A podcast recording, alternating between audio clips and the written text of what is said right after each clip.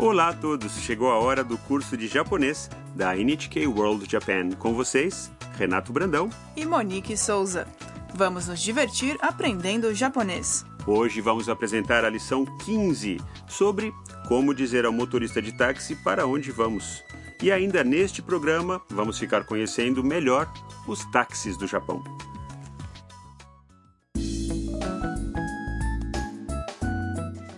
Hoje, a fotógrafa chinesa Mia está na província de Nagano para fotografar fontes termais.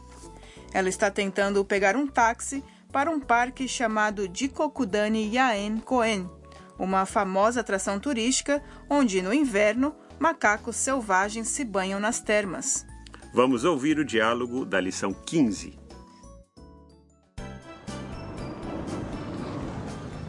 Dochiramade? 猿の温泉までお願いします。はいわかりました。こちらは初めてですか？はい初めてです。猿の写真を撮りに行きます。そうですか。今日は寒いから猿がたくさん温泉に入ってますよ。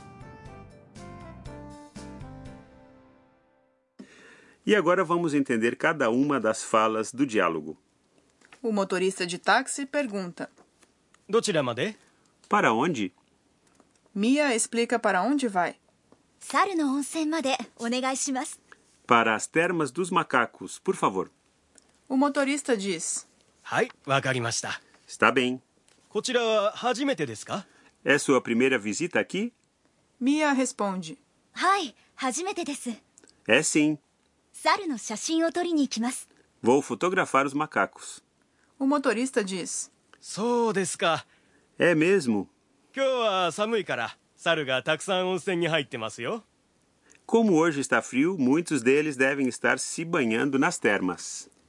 O nome desses macacos que se banham nas termas é macaco japonês, mas eles são conhecidos pelo apelido de macacos da neve. O parque fica no meio das montanhas, a cerca de meia hora a pé do lugar onde os táxis ou ônibus param.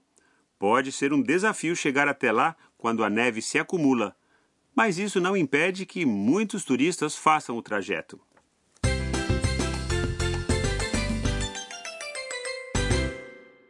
A sentença de hoje é: Para as termas dos macacos, por favor.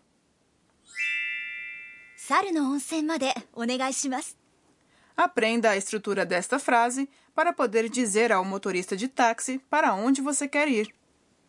Esta é a tradução. Saru no onsen significa terma dos macacos. Entre saru, macaco e onsen, termas, usamos a partícula no para conectar os dois substantivos. O primeiro substantivo modifica o segundo. Made significa para. Onegai. Significa por favor e é usada para pedir que alguém faça alguma coisa. O tema de hoje é o seguinte: quando quiser dizer para onde você quer ir, adicione made depois do nome do lugar e em seguida onegai. Entendeu? Vamos tentar ouvir e repetir. Onegai. Saru no onsen made onegai. Saru no onsen made onegai. E aí, conseguiu pronunciar direitinho?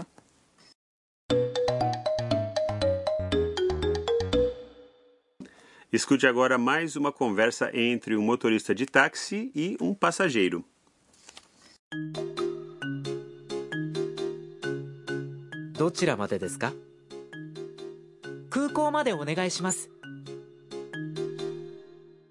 Vamos à tradução.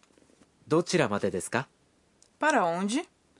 Na frase どちらまでどちら é um interrogativo mais formal para dizer どこ ou onde. Agora a resposta do passageiro. 空港までお願いします Para o aeroporto, por favor. 空港 É aeroporto. Os sons do U e do O em Kuko são longos. Tente você também. 空港空港までお願いします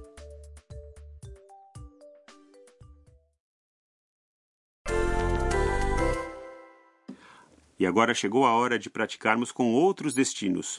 Suponhamos que você esteja num táxi e queira ir para a torre Tokyo Skytree, que, que é pronunciada 東京スカイツリー東京スカイツリ Vamos tentar? 東京スカイツリーまでお願いします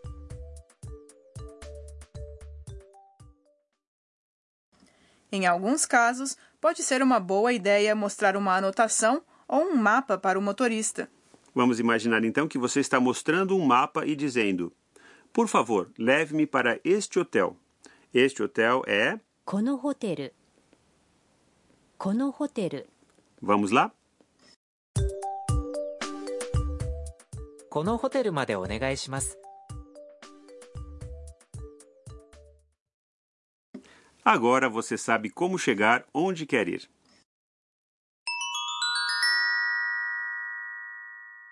Chegou a hora do reforço. Hoje vamos aprender maneiras convenientes de usar uma frase que ouvimos no diálogo. お願いします ao acrescentar um substantivo antes de a frase passa a ser uma maneira de pedir algo. Por exemplo, ao pedir as contas em um hotel, você pode dizer cheku auto onegaishimas. para pedir um café que é coffee. Coffee. Usamos a frase coffee onegaishimas. E para pedir a conta num restaurante, conta é okaike. お会計。Portanto, podemos dizer? お会計お願いします。Ouça e repita. チェックアウトお願いします。コーヒーお願いします。お会計お願いします Vamos agora ouvir o diálogo mais uma vez. Preste atenção à parte onde Mia diz ao motorista para onde quer ir. どちらまで猿の温泉までお願いしますはいわかりました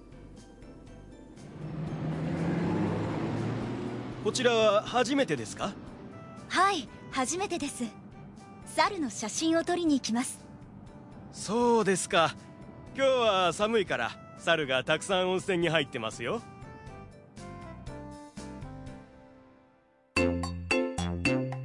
春さんの知恵袋 Passamos agora aos conselhos da Haru-san. Hoje vamos aprender um pouco sobre os táxis do Japão.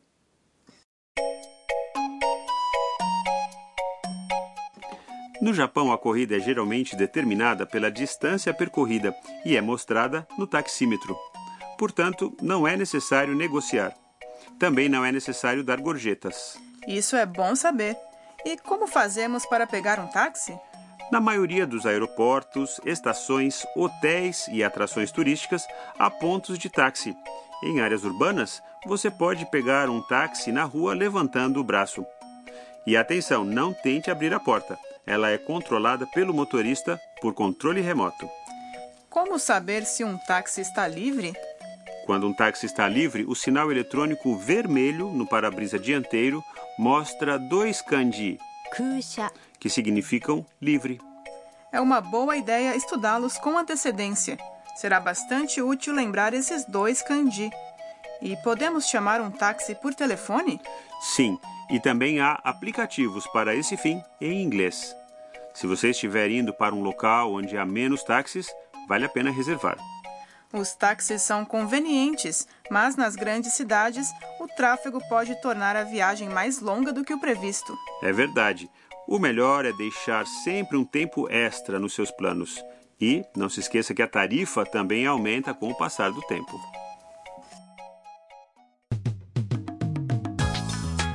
Espero que vocês tenham gostado desta lição do curso de japonês. E não percam a próxima lição para descobrir o que aconteceu quando a Mia chegou às termas dos macacos.